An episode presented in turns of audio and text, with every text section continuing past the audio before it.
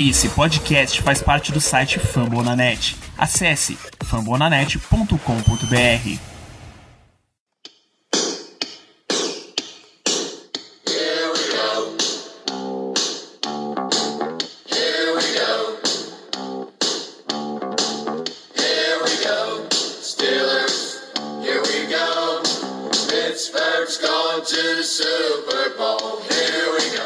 bem, pessoal, estamos começando mais uma edição do Black Yellow Brasil Podcast, o episódio 207 desse seu programa sobre o Pittsburgh Steelers para todo o Brasil, direto de fambonanet.com.br, do Spotify, do iTunes, Deezer, Google Podcast, do jornal, onde você está lendo as últimas notícias do Steelers. Sou Danilo Batista, seu âncora neste programa, porque estamos passando a régua assim, nessa fase de Free Agency Draft, e para isso tem a presença da chefia Ricardo Rezende. Muito boa noite, seja bem-vindo. Boa noite, Danilo. Bom dia, boa tarde, boa noite a todos os amigos ouvintes.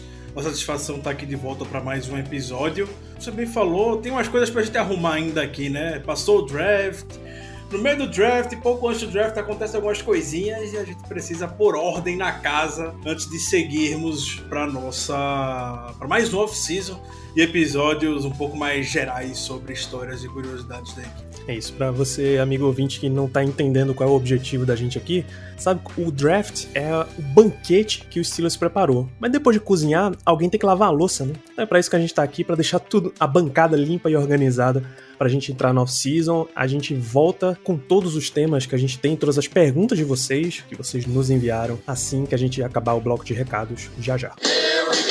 Só lembrar para vocês de continuarem ouvindo o Black Yellow Brasil Podcast, recomendando este programa para os seus amigos, torcedores do Steelers ou não. A gente sabe que tem muita gente que não torce pro Steelers, mas curte o nosso podcast. Você pode ouvir, como eu digo sempre na apresentação, Spotify, Google Podcasts, Apple Podcasts, Deezer, Amazon Music ou uma série de agregadores que tem por aí. Porém, eu preciso fazer um lembrete para você. Eu não sei a- nem a validade desse lembrete, mas se você costuma ouvir isso aqui pelo Apple Podcast e por algum motivo você precisou ir a outro aplicativo para conferir esse programa, manda uma mensagem lá no Twitter, arroba Black Yellow Brasil. Pode ser uma reply mesmo, pode ser uma DM, pra gente te dar uma, umas orientaçõezinhas de como ter o, o feed atualizado do programa. A Apple tá, tem tido umas instabilidades com as atualizações dele, e isso tá afetando o Black Yellow Brasil Podcast, então manda aí pra gente te deixar em dia com o programa. Além disso, continua acompanhando as redes sociais do Black Yellow Brasil, o Twitter, o Instagram e o Telegram, arroba BlackYellowBR. É a melhor forma de você saber o que tá acontecendo com os Steelers. Tem pouca coisa acontecendo, mas eu tenho certeza que quando acontece, você quer saber o mais rápido possível. Então, essas são as suas melhores fontes de informação. Então é isso, continua ouvindo, continua recomendando e vamos para mais um episódio.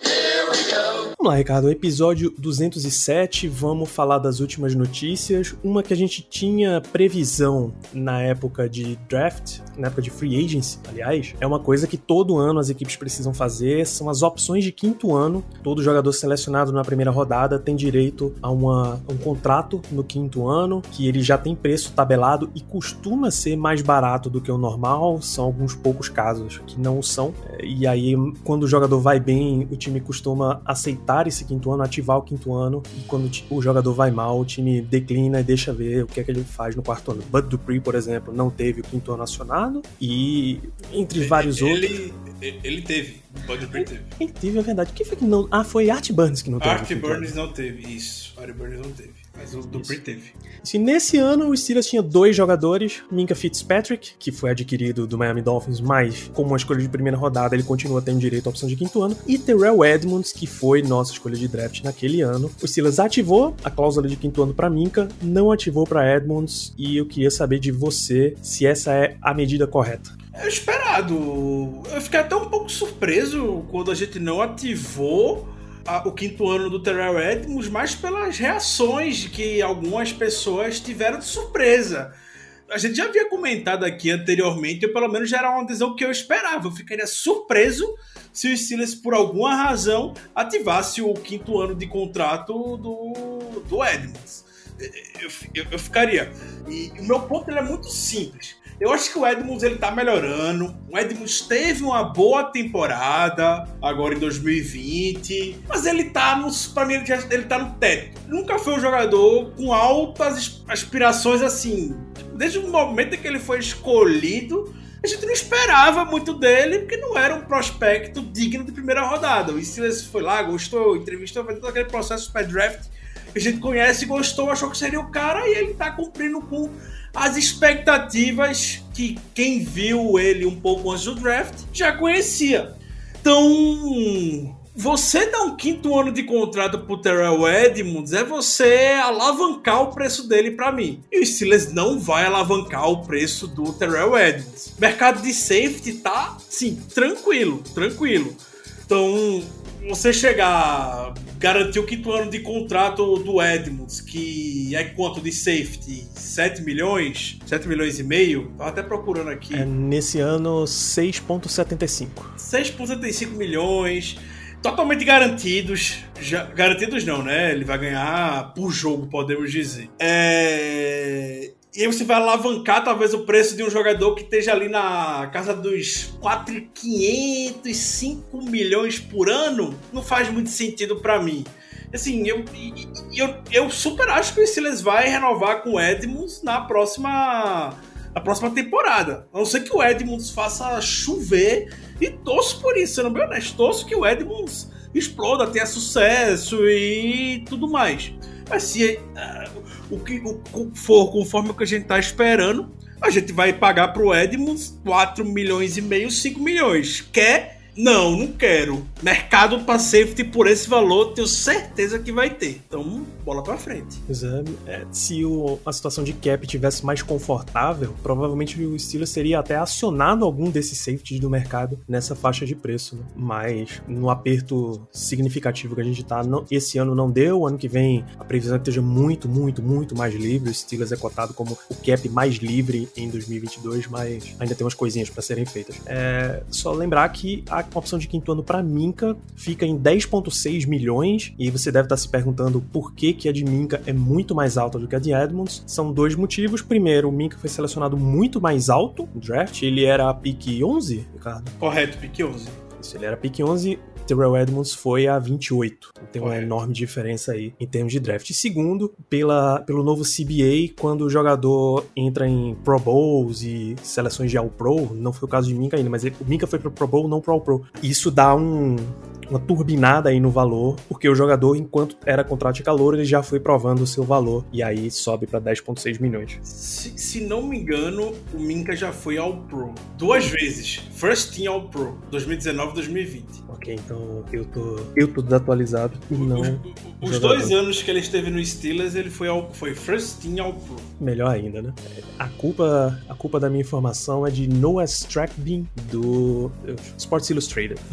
Ele é que só reparou aqui que tinha Pro Bowl e isso que deu o gás na, no valor de contrato dele. Mas enfim, tem esses bônus pelo, pelo jogador ser selecionado nesse tipo de programa, Pro Bowl, All Pro. E aí Minka sobe para 10.6, o que é absolutamente tranquilo pro Steelers pagar. Esse é o tipo de jogador que você fecha o olho e paga. 5 anos, 60 milhões, já tô esperando. Ele, ele já tá esperando essa, essa oferta de contrato. Perfeito. E tá justíssimo. Justíssimo. Absolutamente 12, perfeito. 12 milhões por por temporada para o Minka por 5 anos. Meu Deus do céu. Uma barganha. E lembrando, o Minka Fitzpatrick só tem 24 anos. Hoje, nessa presente idade, ele tem 24 anos. Ele completa 25 na metade da temporada. Ele completa 25. Então, ele vai ganhar aquele contratozinho até 30, que o Steelers já bota pra dentro. Se tiver 25, no dia que ele assinar, 5 anos de contrato. Se ele tiver 26, 4 anos de contrato. E assim, mas se quiser assinar amanhã, vão dar 6 anos de contrato pro Mika e pronto. É isso. Ainda vai sair com 30 anos, 31 anos de idade, tá tranquilo para ganhar mais, o, mais os seus 3, 4 anos de contrato de um ano, dois anos ali. E vamos embora. Exatamente ainda em questão de contrato, Mason Rudolph, quarterback, teoricamente quarterback 2, ganhou uma extensãozinha de um ano no Steelers. Essa eu não exatamente esperava que fosse acontecer. Você tava aguardando isso, cara? Sendo bem honesto, não. Mas era um, é, é um movimento que dá para entender. O número de quarterbacks que o Steelers tem com contrato para a próxima temporada, fora Mason Rudolph, é zero. O Steelers não tem, não tem quarterback contrato para a próxima temporada. E eu fiquei mais surpreso pelo Mason Rudolph do que pelo Steelers. Talvez o Steelers realmente fosse oferecer alguma coisa para ele, mas eu não imaginei que o Mason Rudolph já fosse aceitar logo de cara. Que, eu, que até a extensão foi assim, foi bem, bem a boca, até para um quarterback de backup mesmo. Backup pela liga ganha bem. E o do Mason Rudolph foi com incentivos, pode chegar a 3 milhões. Ele tá jogando assim, pela oportunidade que pode vir a ser titular do Steelers no pós-Big Ben. Tá jogando pela, pela oportunidade. E isso me deixou surpreso. Eu fiquei surpreso. Pensei que o Mason Rudolph ia usar isso como um, uma um fator a favor dele, ó. Sou o quarterback que vocês conhecem pra próxima temporada. Quero um valor de backup por aí, que backup ganha. Quero um contrato do Chase Daniel da vida. Aí não, foi lá 3 milhões numa temporada. Tá ótimo, tá de graça, de graça. De graça. Timothy Younger, o agente Mason Rudolph, não é ele, né? É por isso que ele ganhou só, só essa extensãozinha. Exatamente. Exatamente. Eu até, tava, eu até tava procurando aqui pra, só pra ver mesmo quanto é o valor de um backup na NFL hoje, mas acredito que seja, sei lá, tem um backup que deve ganhar 6 a 8 milhões por aí. É, tem, tem uns backup mais caros, porque são os caras que estão tipo, no limite de brigar por vaga, né? Como Sim. o Mariota, por exemplo. Sim, sim. Mas em geral é coisa de 3, de 4, 5 milhões mesmo. A, a régua de backup pra mim é o Chase Daniel. Pô, mentira, Mariota tá, tá com cap hit de 3,5. 3,5. Pô, tá bom demais. O, o- o- o meu negócio de contrato é o Chase Daniel. Backup assim, backup pra sempre que vai estar ganhando só dinheiro mesmo. Então, Backup profissional, né? É, o contrato que ele assinou com o Detroit Lions, o último contrato que ele assinou, ele agora tá no Chargers ganhando o mínimo, basicamente, né? Uhum. Mas outro contrato que tá com 35 anos, mas o Chase Daniel teve. O último contrato foi de 4,3 milhões. É 3 anos, 13 milhões. É, teve contrato de 2 anos, 10 milhões. Que isso. Teve contrato de 3 anos, 7 milhões. Lá em 2016, 2018. Meu amigo, profissional. Profissional. Profissional. É esse tipo de. é Esse tipo de contrato que um backup da NFL, nível Mason Rudolph, ganha. E 3 milhões tá ótimo. Tá ótimo mesmo. É isso, uma vez que a comissão técnica deve razoavelmente se manter, você ter o, o cara conhecido pra mostrar como é que funciona o sistema, tá tudo bem. É muito mais barato dar esse ano pra Mason Rudolph do que dar um ano pra Ben Roethlisberger, né?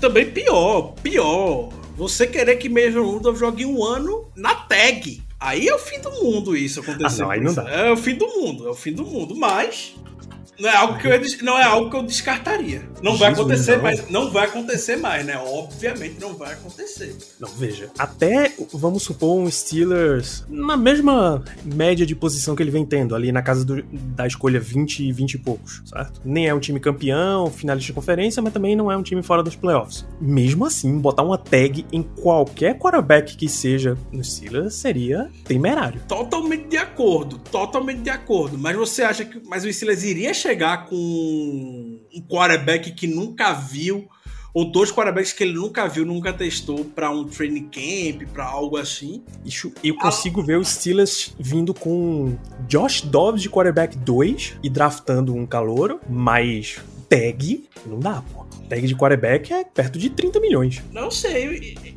e- e Eu tô sendo muito honesto. Eu, eu, eu- eu via isso acontecendo.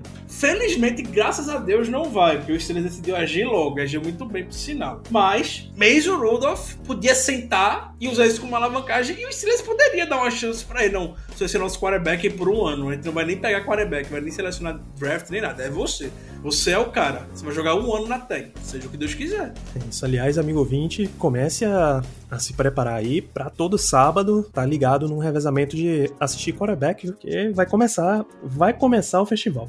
Mas outra pessoa que vai precisar assistir muito quarterback nesse ano também ganhou uma extensão, se chama Mike Tomlin, mais três anos pro nosso head coach. Esse eu vou confessar que também não não esperava, não me surpreende, mas eu não esperava. Não sei se não sei se estou sendo bem claro assim. Não é um absurdo, mas eu achava que iriam sair todos de mãos dadas rumo, rumo ao pôr do sol. se existem cinco fãs de Mike Tomlin ainda entre a torcida dos Steelers no Brasil, acredito que as pessoas desse podcast com certeza estão no meio. Você tá surpreso, Danilo? Eu também fiquei surpreso. Eu não esperava, sinceramente, que o Steelers já fosse dar não. Pra mim ainda seria aquela questão.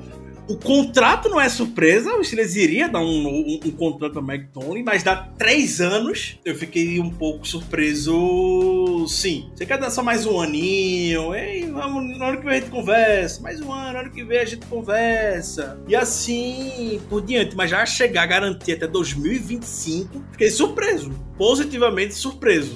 O Steelers sabe que vai passar por muitas mudanças nos, nos próximos anos que estão por vir, né?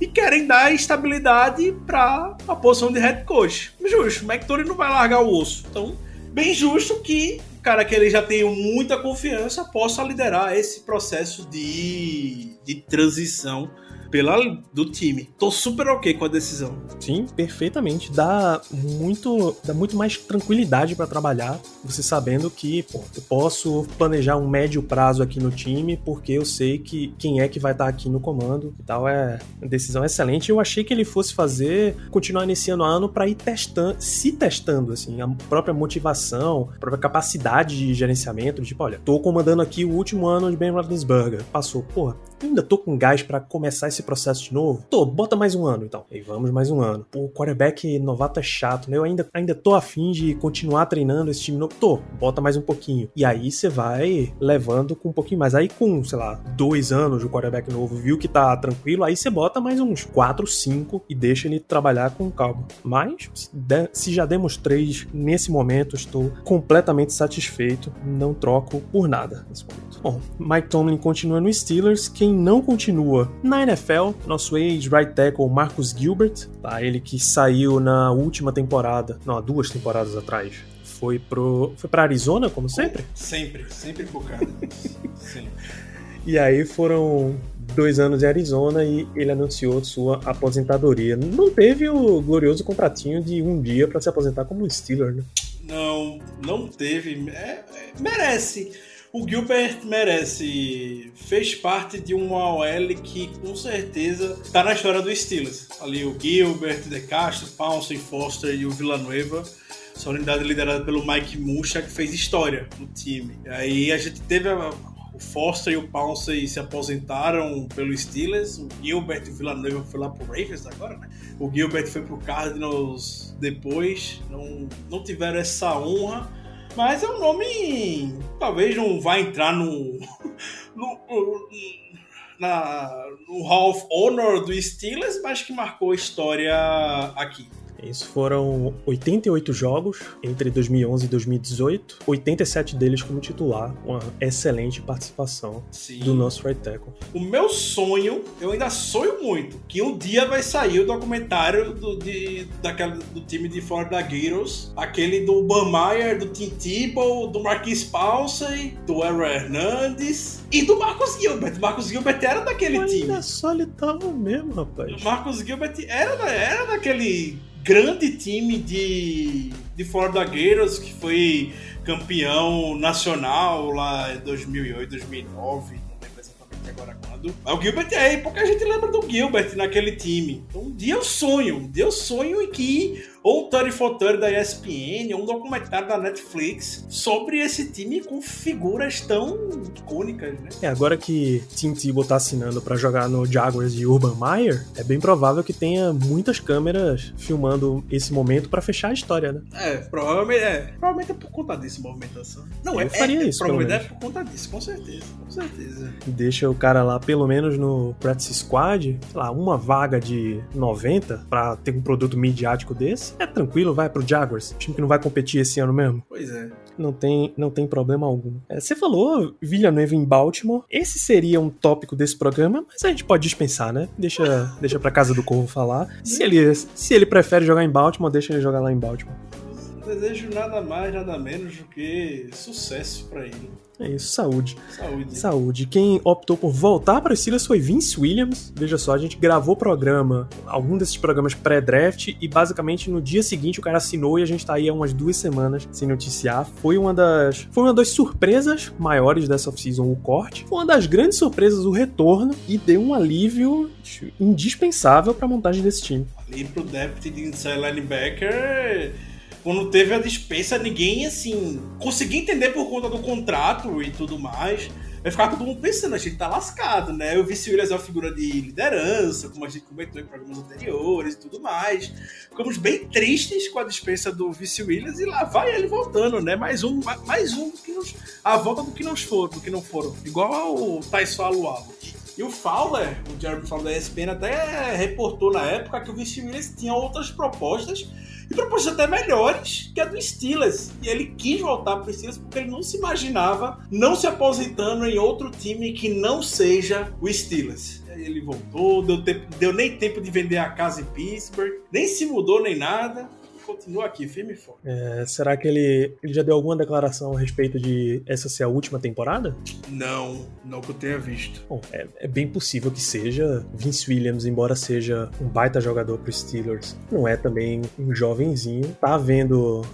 Tá vendo outros jogadores vindo pra posição dele, tá com 31. Pô, 31 ainda aguenta, vai. Aguentar mais umas duas temporadas, ainda É, mais ele que não, que Porra, não entra. 27 de dezembro? Não joga. Não joga três descidas. Tá? É, dá demais, dá demais. Só esperar o final dessa temporada pra, pra dar uma renovadinha boa com ele.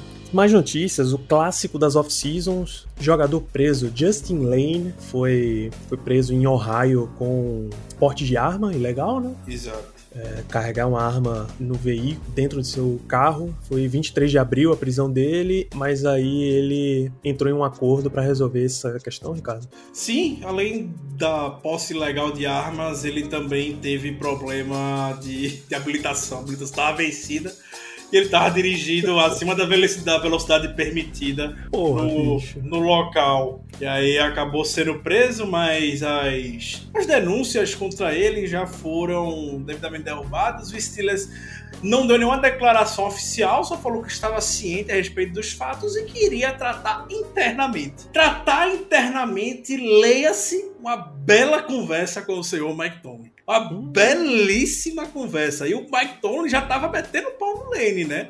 Já tava metendo pau nele. Na entrevista pré-draft, Tony falou que bo- botou James Pierre na frente do Lane no final da temporada porque sentia mais confiança nele. É aí que a gente começa a ver as lapadas de Mike Tomlin de forma bem suave no jogador. Quando ele quer acabar com o jogador, ele começa a falar isso. Ele vai fazer isso com o Justin Lane, né? Que convenhamos, convenhamos. Tem uma expectativa maior. Maior, não, era, não foi uma pique que eu gostei desde o primeiro momento. Não gostei do Justin Lane. Mas, pro, pra onde a gente tá hoje, era pra gente estar um pouco mais seguro, pelo menos, o Justin Lane no depth. A gente não conta o Justin Lane garantido pro roster final nessa temporada, dentro de um depth de secundária, convenhamos, ruim. Que perdeu dois titulares na temporada passada. Perdeu o Hilton e perdeu o Steven Nelson. A gente tem a expectativa de que um jogador como o Lane aproveite a oportunidade que já tenha ele como jogador titular. Foi essa a expectativa que o Steelers tinha quando o selecionou na terceira rodada do draft. E a gente não pode contar com o Justin Lane. Justin Lane não vai conseguir ganhar uma vaga no roster final, que ele tem tudo pra conseguir, meu Deus do céu. Depois dessa ainda, É isso, era pra ele olhar pro lado e ver o exemplo de Cam Sutton, né? Sim. Escolha de terceira rodada, que foi aumentando o seu próprio nível, jogando, até pegar uma vaga de titular e ganhar uma renovação de contrato. exato. E não vai, é perfeitamente possível você ver hoje não só ele perdendo essa vaga de titular, que teoricamente, nesse primeir, numa primeira análise de elenco do Steelers, teria que ser dele, essa vaga. Ele perder a vaga titular e até perder a vaga no elenco final é perfeitamente possível. Inclusive porque o Steelers até trouxe dois defensive backs nessas últimas semanas. Logo, ainda durante a, se- a sexta, sétima rodada do draft, trouxe DeMarcus Ace, que foi, acho que draftado 2000, é, contratado como undrafted 2020, não não deu em nada, o Steelers trouxe trouxe para ver se tinha alguma coisa pra tirar ali. E Arthur Maulet, que teve acho que no Jets na última temporada, Ricardo, com até uma boa participação em, Correto. em números. Em volume de jogo dos teve, sim. Ele foi titular por 11 jogos nos últimos dois anos no, no Jets. Talvez em outros anos o Maulet ele não seria um nome que a gente poderia estar aqui com, cravando no roster final. Mas pelo baixo nível que tá a secundária, pelo que a gente conversou, citando até o exemplo do Justin Lane, o Maulet já tem um pé garantido no, no final. Precisa fazer muita besteira pra não conseguir garantir a vaga nele. É um nome experiente para o nosso depth. Titular, teve, teve experiência titular na NFL. Então, tá com a faca e o queijo na mão pra conseguir uma vaga de, de titular. É, Titular não, perdão, mas no roster, né? Ah, Titular. nossa, uma vaguinha de rotação. Em condições normais, Arthur Maulet seria mais um Miles Killebrew, por exemplo. Um cara trazido pra meio special teams, meio aquele fundinho de rotação ali que de vez em quando tem que entrar, mas nesse momento tá perfeitamente aberta a vaga aí. Exato. É, Então, essas. são- Ah, tem mais uma notícia aqui, na verdade. É que os Steelers, entre acho que uns 20 times da NFL, optar, entraram em acordo com a E a NFL para pularem os treinos voluntários, os famosos OTAs. É, As cartas assinadas aí ao redor da liga informam que os jogadores dizem que, olha, nós somos profissionais, a gente sabe que o nosso trabalho, em off- até em off-season, é estar sempre cuidando do nosso corpo, é nosso instrumento de trabalho. Então a gente tá combinando aí com as franquias, que nessa época ainda, ainda estamos vivendo pandemia, até nos Estados Unidos, que já estão vacinando sei lá, 16 anos. Qualquer pessoa pode tomar vacina já nos Estados Unidos. Eles ainda estão nessa prevenção aí de que eles preferem se manter em casa nesse momento, não dar essa aglomerada lá nos centros de treinamento e depois, só nos treinamentos que são realmente mandatórios e obrigatórios, eles comparecerem às instalações dos Steelers. Sendo uma decisão de toda a liga e com esse contexto, eu acho que é- dá pra aceitar esse ano, embora eu consiga ver as questões de calouros, os minicamps, os calouros se apresentando, porque pra eles tem um lance muito mais importante do que exatamente os veteranos. né? Era isso que eu ia falar. Eu não vejo problema nenhum em um pessoal se juntar, falar que não quer, ir pra OTA e tudo mais.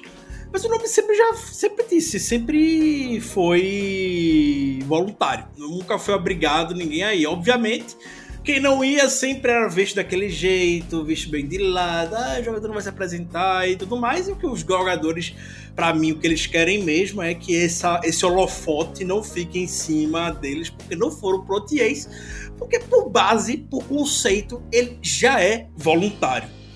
Não vejo problema quem quiser ir, é claro. Os jogadores, principalmente os, os rookies, jogadores estão se recuperando de lesão. Até o Tony falou que tem jogador dos Steelers indo fazer já trabalho físico nas instalações da equipe. Deve ir. É, só não vejo realmente o porquê ter essa, essa, essa publicidade toda em cima disso. Eu não, De acordo. não vejo.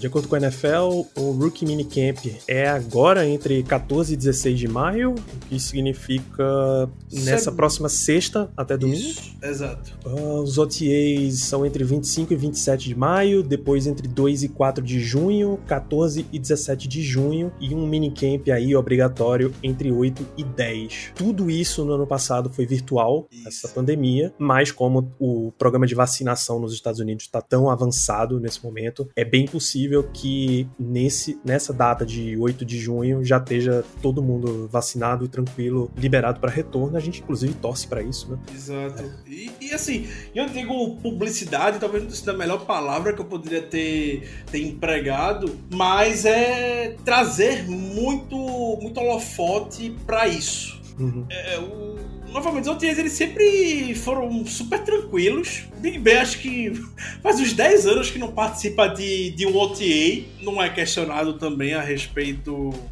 a respeito disso. A razão que os jogadores estão usando para não irem é extremamente justa, entendo, por mais que esteja bem avançada a vacinação lá, basicamente acredito que todos os jogadores já tenham sido já tenham sido vacinados a essa altura. É, os protocolos de distanciamento social devem permanecer. Então eu eu entendo, só não vejo por que fazer meio abaixo assinado, todo mundo se unindo e tudo mais. Tem. e- na real, a gente sabe que tem outros, outras questões por trás é, disso, principalmente em termos de contrato. Tem time que gosta de pôr participar de OTA, mas que seja voluntário, como cláusula de contrato para ganhar bônus, meio que pra obrigar o cara a ir e tudo mais. É, tem, tem essas questões que eu entendo, e aí que deveria ser a luta deles. É aí que dá muito pano pra manga esse tipo de conversa. É isso. Então, tivemos um- uma boa quantidade de notícias, algumas médias, algumas bem pequenas mesmo. Vamos passar no próximo bloco para as perguntas da audiência. Muito obrigado a todos vocês que mandaram perguntas. É sempre, sempre um prazer tê-los todos vocês aqui participando do nosso podcast, mesmo que seja tão rápido. A primeira pergunta vem de mim mesmo, Ricardo. Uma que a gente acabou não passando no último episódio, mas que é uma curiosidade que eu tenho certeza que alguns ouvintes têm. Quantos titulares, assim, semana 1, você acha que o Steelers tirou nesse draft? Vou cravar dois titulares semana 1, dois. Najee Harris e Kendrick Green. Você acha que Kendrick Green? Então, pra sua conta eu vou contar três, que aí Presley Harvin É. você pode considerar um titular. Exato, Presley Harvey, isso. Ok, você acha que três. Eu acho que dois, descontando o Kendrick Green. Eu acho que eles começam a temporada com BJ Finn. Mas é cedo pra dizer. É cedo É pra cedo, dizer. é cedo. São, são mas- só apostas. É, é cedo pra dizer. Mas assim, o Kendrick Green chegou com muita moral. Ele já chegou com a 53 do Paulson. Eu fiquei surpreso com isso, que deixaram ele pegar já 53. Ele tem que fazer muita besteira para não ser titular nessa.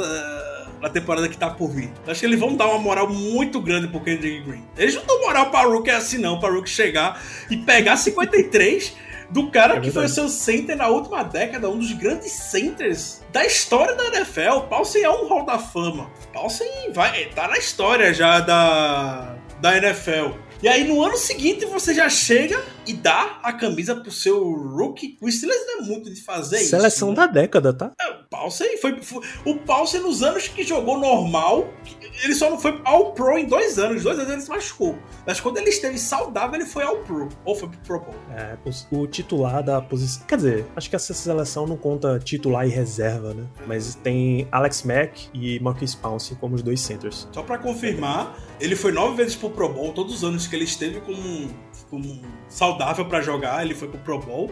E ele foi cinco vezes pro All Pro. Em uma posição que só vai dois, né? Porque guard vão quatro, tackle Uhum. vão quatro, center são dois, o primeiro e o segundo. Isso. Eu achei que fossem dar um descanso pra 53. Eu Não, também. aposen- não exatamente aposentar. Aposentar pro Steelers é muito forte. Não. Acho que desse time atual, Big Ben. E ponto. E só. É, mas eu achei que eles fossem dar uma folguinha pra camisa, como tem alguns números que não são usados. Aliás, tem a relação de número dos draftados, né? Presley Harvey em terceiro vai usar a 6, Trey Norwood 21, Najee Harris 22, ou seja, Steven Nelson foi cortado só pra abrir a 22 pra Najee Harris. A Quincy Roche ficou com a 48 de Bud Dupree, Buddy Johnson 51, Kendrick Green 53, Dan Moore 65, Pat Frymouth 88 e Isaiah Laudermilk 92. O que Bom. também surpreende não ter ninguém na, na regra de número de um dígito só. Números moralizadores, com exceção do Quincy Rocher. Exato. 48 exato. pra linebacker não dá, não. Não é dá, o- não dá. Ma- ma- Como a gente. a- a- Até brinquei lá no QG. Essa geração que veio ne- nessa classe do Steelers veio pra recuperar a essência do time. Sim. Só, tô, só, Afinal, na, afinal, na regra, o ano, ano draft de ano ímpar é o draft bom, né? Exato, exatamente. Vieram recuperar a, a- a essência do Steelers estava perdida, a identidade do Steelers estava perdida nos últimos anos. A classe dessa temporada veio recuperar. E a gente já começa a ver pelas boas decisões de números, principalmente no- no- entre os jogadores de ataque. É. Então, fechando essa pergunta, na questão de titulares, você prevê três, eu prevejo dois, embora Pat Frymouth vá ser razoavelmente utilizado. Tyrande 2 é bem utilizado. Se, se a gente tiver muita formação 1-2, um running back, dois Tyrands, inclusive, ele vai ter muita utilização, mas eu acho que o Steelers vai mais jogar com um 1 ali, três, três wide receivers e um Tyrande só. É o que o time gosta, ma- tem gostado mais de fazer. E além disso, acho que Buddy Johnson e Trey Norwood aparecendo razoavelmente bastante em special teams. De resto, vai pra disputa. Uh, Mário Anderson e Luiz Tavares perguntam se a gente, se o Steelers tem previsão, se a gente tem previsão pro Steelers ir atrás de um cornerback, uma vez que essa foi uma posição ignorada. E aí eu estendo, na verdade, essa pergunta com o J. Júnior perguntando se tem espaço para free agent nesse time. Kevin Colbert disse que tá, tá de olho no mercado, né? Já foram atrás do Arthur Maulet, sei que não é o nome que tava mais cotado entre, entre todo mundo pra vir. Já trouxeram alguém. E o Steelers deve sempre faz uma feirinha durante essa época, né? Lembrando que o Steelers estava muito preocupado com as fórmulas de escolhas compensatórias para o próximo draft. E as contratações a partir de agora já não contam mais na fórmula de escolha compensatória. Por isso que o Ravens só anunciou o Villanueva agora. E é por isso que o Steelers talvez veja com mais afinco alguns jogadores por agora também para a posição de secundário. Eu acredito que sim. Eu acredito que, va- que deve vir mais, mais gente. Lembrando que mesmo que a gente tivesse no prazo de compensatórias, só conta jogadores que foram necessariamente free agents, tá? Jogador cortado não entra pra conta. Perfeito. Não à toa, o Ravens também foi atrás de Kevin Zeitler no mercado, né? Aí contratou no dia seguinte. Isso, aí, aí não tem como vacilar. É, outra pergunta, Vinícius Almeida. O que fazer, o que o Steelers deve fazer pra ter folga no cap? Aí tem duas, duas vertentes, Vinícius. Se você quer dizer ter folga no cap agora, é difícil. Não vai cortar, cortar ninguém agora. Se você quer dizer 2022, a próxima free agency, você pode dormir descansado. O Steelers é o time que tá cotado pra ter mais espaço no cap. Claro que ainda vão entrar umas renovaçõezinhas. Por exemplo, TJ Watt entrar. É muito provável que o Steelers dê uma renovação mais longa pra Juju, por exemplo. Sim. Era, mas o TJ Watt vai ser violenta. Vai, mas assim, o Steelers vai cair de primeiro no, em cap disponível pra quinto. É, não, isso é verdade, sim. Ele tem, ele tem cotado uns 75 milhões de espaços. É muito dinheiro. A não ser que eles inventem de dar um ano 30 milhões pra Ben Roethlisberger de novo, pô, não vai, né? É, ele cai, tá com 74, se você botar, eu vou chutar super alto, 25 milhões pra TJ Watt. 25. Então eles colocam o Silas com 50, pra 49, vai. Ele estaria em oitavo lugar, em mais espaço salarial. Então tá bem tranquilo, tá bem tranquilo mesmo. Assim. Mas Pode contar que ano que vem a feira vai ser gorda. E isso eu acho que nem conta o provável aumento, a provável disparada do salary cap, porque tem contrato de TV pra entrar, etc. Então, Vinícius Almeida, fica tranquilo. Bolo que da torcida, tá né? garantido. Roger Goodell rezando pra torcida poder voltar aos estádios e pelo verdade. ritmo aparentemente deve voltar, né? A Premier League já vai voltar esse final de semana na Inglaterra. Tá É, eles já estão com o público reduzido e acho que já vão voltar valendo. Se na temporada passada, no auge, tinha estádio recebendo gente, o próprio, o próprio Heinz Field no início da temporada tava recebendo gente. Aí depois ficou um pouco mais restrito e fecharam. Mas. Eu acho, que não, eu acho que não vai ter restrição esse ano, não, cara. Também acho que não vai ter, não. liberar, Vamos liberar geral, também acho, concordo. É, uma, uma daquelas mailbox de Bob Labriola, no Steelers.com, ele até diz, olha, no momento a recomendação é que ele, que o Steelers gostaria muito de que quem comparecesse ao Heinz Field nos jogos sejam pessoas vacinadas já, mas eles não vão obrigar as pessoas a estarem vacinadas, a apresentar comprovação de vacinação, nada disso. Ele conta com as a- o bom senso das pessoas só. O que para os Estados Unidos significa liberou geral, basicamente. Uh, Jay Brickashaw Dantas pergunta, Ricardo, Najee Harris é o playmaker que o Steelers não tem desde a saída do ex-camisa 84? Sim, pensei um pouquinho, mas sim. É um playmaker. Tem DNA. Não acho que a gente tem outro playmaker hoje. A gente tem potenciais de playmakers. Eu acho o Deontay Johnson um potencial enorme para ser um playmaker. Já fez grandes jogadas, mas precisa ser mais regular, precisa ser um pouco mais constante. É, do que a gente tem hoje, fora Najee, o meu preferido é Chase Claypool. É. Já mostrou mais na primeira temporada, mas assim, estão todos no mesmo balaio ali, todo Sim. mundo pode sair. Exato. Acho que o Najee Harris, sim, ele, em termos de expectativa, em termos de potencial, é um jogador que a gente pode esperar, sim, que vai criar jogada jurada, que vai conseguir aquela jardinha que a gente sofria no passado para conseguir, vai ter grande lance, vai estar lá cotado para ser o calor ofensivo do ano e tudo isso. Até Gabriel Barbie perguntou se a gente acha que Najee vai ser um jogador de rotação ou se ele vai ser o principal. Ele vai ser o principal, o Steelers vai gastar essa sola até não poder mais. Por favor. O Steelers não dá pra usar conceito contemporâneo na NFL. Não dá pra botar esses conceitos de eh, running back by comer, comitê de running back. Não dá. O Steelers não funciona desse jeito. Foram atrás do Najee Harris porque Najee Harris corre 30 vezes com a bola durante o jogo, corre as três descidas e pronto, fica, fica por isso mesmo. Ben Snell, Anthony McFarland, aquele rapaz que chegou, que Rashapane. Aquela embalagem. Cara, eu sempre confundo com o Rashapane, não sei porquê.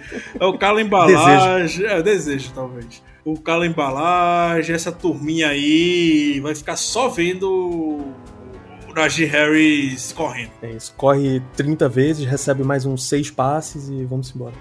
Na época do Le'Veon Bell, a gente ficava gritando daqui pra, re, pra revezar com o DeAngelo Williams. O DeAngelo Williams era um bom jogador, um bom backup. E não botavam o coitado do DeAngelo Williams. Vão botar Benisdel e Anthony McFarland. Não, vou. Pô, bicho, muito bem lembrado. D'Angelo chegou a dar raiva, pô. Gritava. era muito bom. A gente gritava pra botar o DeAngelo Williams pra, pra revezar um pouquinho com o Le'Veon Bell. Aconteceu, né? Ah, o próprio Gabriel Barbie e Eric Andrade perguntam qual é a nossa previsão pra linha ofensiva, Ricardo, de formação. O Steelers gosta muito, muito de do Shooks e do Zach Banner pra titulares. Verdade. Ficaria surpreso se eles não começarem como titulares. O Shooks como left tackle, o Zach Banner como right tackle, e aí, por ordem, aí, left tackle. O Shooks, left guard, o Kevin Dodson, center, Kendrick Green, right guard, o David De Castro e right tackle, o Zach Banner. É o que eu espero ver no, base do chutômetro, não tem maiores informações que vai ser que vai ser a OL que vai começar a temporada como titular. É bem por aí mesmo, só lembrando que a gente discordou um pouco atrás, eu acho que BJ Finney começa como center titular, e aí Joe Haig e Dan Moore, os dois como tackle reserva, os Steelers têm levado nove jogadores mesmo na posição, isso não, é, não será problema nenhum. Tem mais um, né? O guarda que veio lá do Bears, do Pod. É verdade. Mas aí, é, É, aí mas- eu acho que ele disputa como é, IOL, res, Isso. inside OL reserva Perfeito. com Reisenauer, né? Sim. E aí, e é, e aí fecha o 9, perfeitamente. O Fábio Mota faz uma pergunta difícil. É rápida de responder, mas de certa forma difícil. Qual é o quarterback 2022 dos Steelers? Eu faço a menor ideia.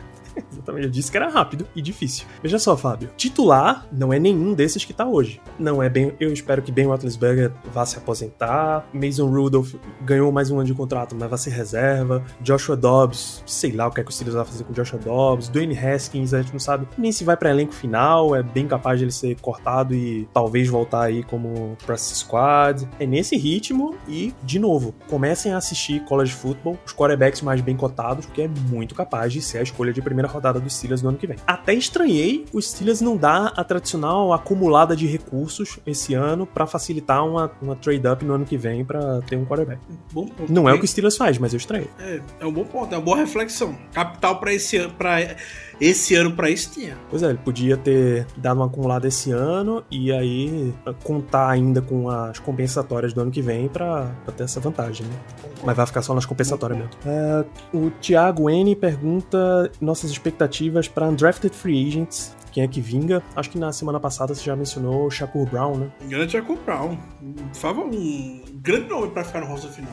E é isso, amigo, amigo ouvinte. Não tem, não tem como ter muita expectativa para undrafted free agents nesse momento, não. Você pode esperar que defensive backs vão ter uma boa oportunidade de brigar por vaga, porque, como a gente disse, a profundidade do elenco não tá, não tá das melhores. É, e é isso, é isso. São os. São, é esse tipo de jogador. Talvez Jamal Watson, porque também a profundidade de, de Edge Rusher, ou até aquele jogador de Special Teams, tá meio fraca. Me parece que Cassius Marsh tá sendo mais um cara de Special Teams do que realmente de um Pass Rusher de rotação. Então vai nesse ritmo aí. E a última pergunta que a gente tem: o Bartô The Bulldog, até, cach até cachorros estão mandando pergunta pra gente, cara. Prestigiados demais Muito feliz com isso. Muito feliz com isso. Mais um João e Luiz Tavares perguntam como é que o Steelers se posiciona na AFC North depois do draft. Já informo que a gente terá um episódio mais à frente, exatamente nesse ritmo de preview da AFC North, mas uma passada por essa situação não é nada mal de dado.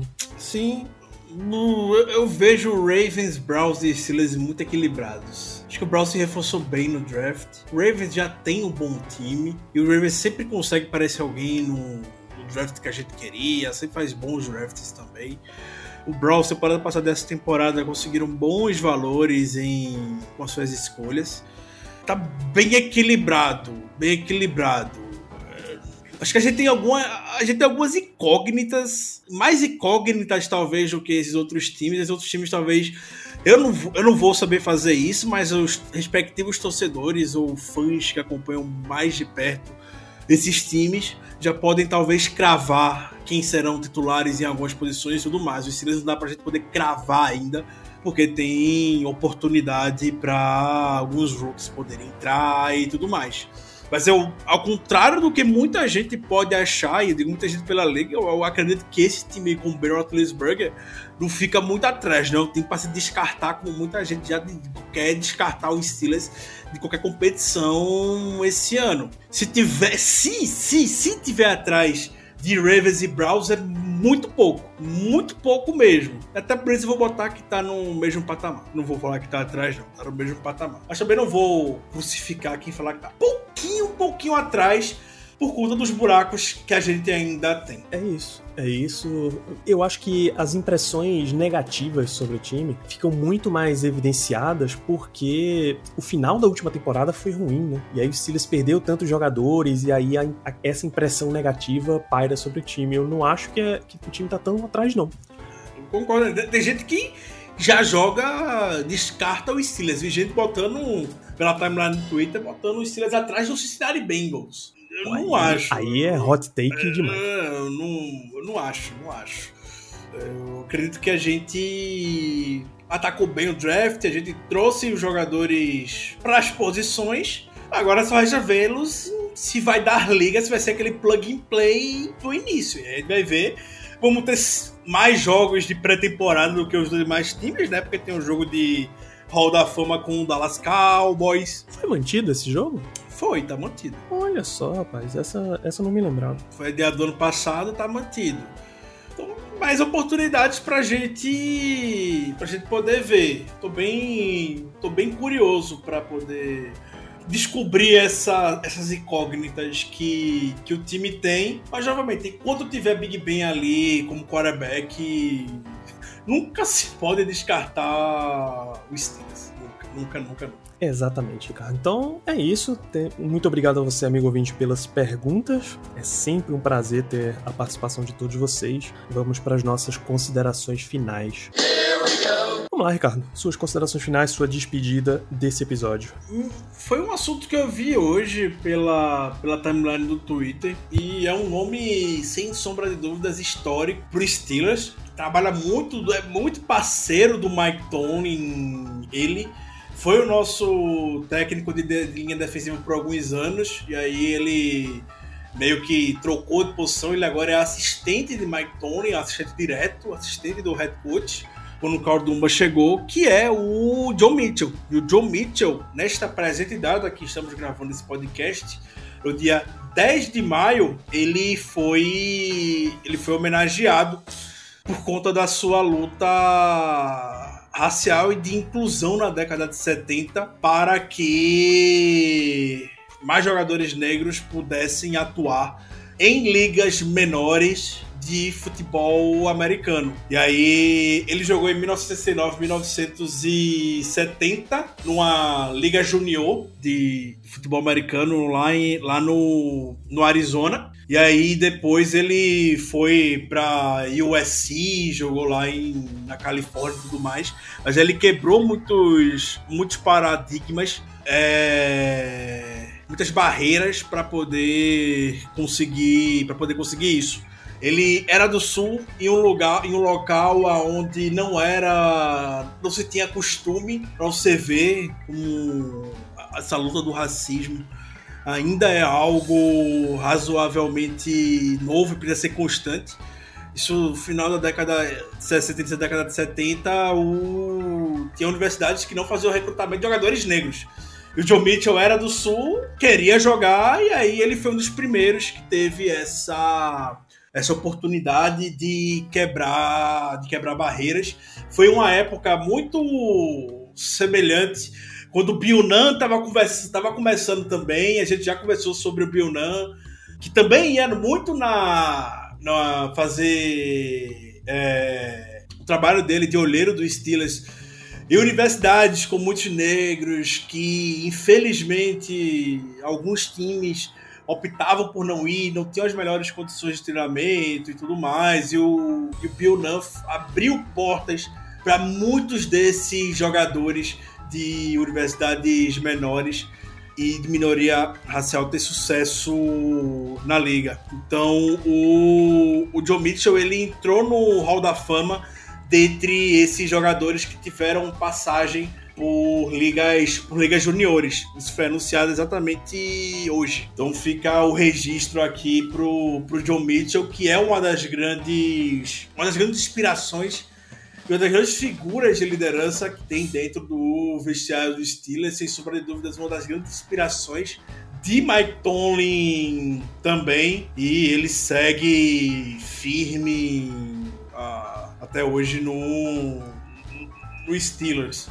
É, já tem alguns, vários anos aqui.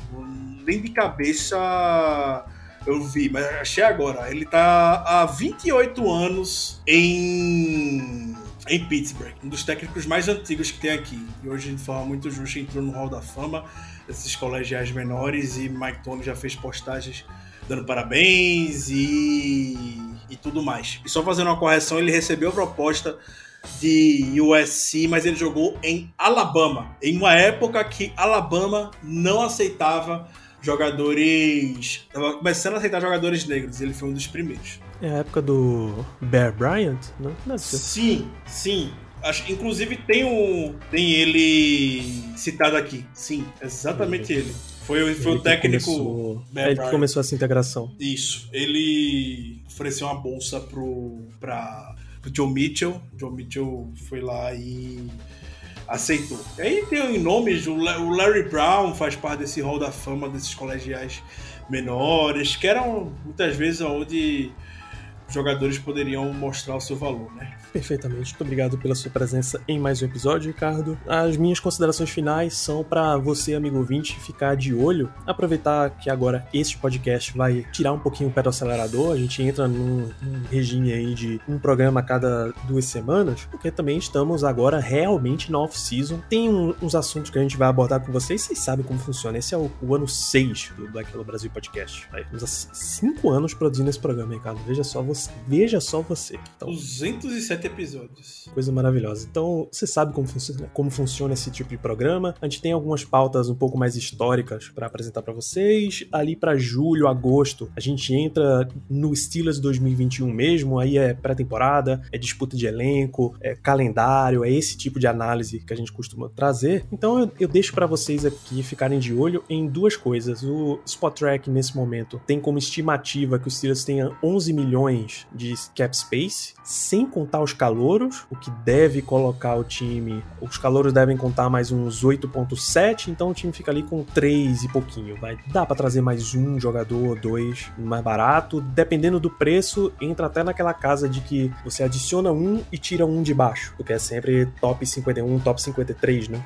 Então começa a ficar nessa faixa de preço. Tem uns jogadores interessantes, vou deixar, uma, deixar no post uma lista que o Behind the Steel Curtain montou de 10 free agents para ficar de olho. Não estranhem se algum deles vier, também não estranhem se nenhum deles vierem, porque a gente sabe que como é que funciona os Steelers. E a outra coisa, comecem de fato a olhar já quarterbacks para 2022. Não precisa ficar cobrar também quarterbacks 2022 para pra gente já ter opinião a respeito deles. Estamos agora esfriando depois do draft, mas comecem já a olhar, os rankings já são razoáveis, não são definitivos, mas já são razoavelmente bons para você começar a dar uma olhada. Tem jogador de todos os níveis. É, das universidades grandes, você tem, você tem Oklahoma, você tem North Carolina, aí você começa a ver Cincinnati, tem Auburn, tem jogador de várias, vários níveis aí vindo, vários níveis de carreira, transferido, não transferido, enfim. Tem muita opção pro draft. Não, não se espera nesse momento que seja tão poderosa quanto a classe 2020, desculpa, a classe 2021, mas também vai ser uma classe com muita opção disponível. O Steelers deve, deve dar uma passadinha nela no ano que vem. Então fica de olho,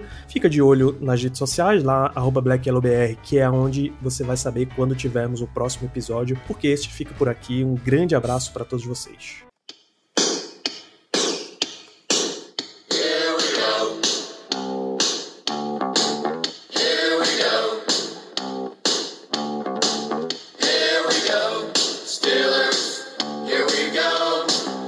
Pittsburgh's Super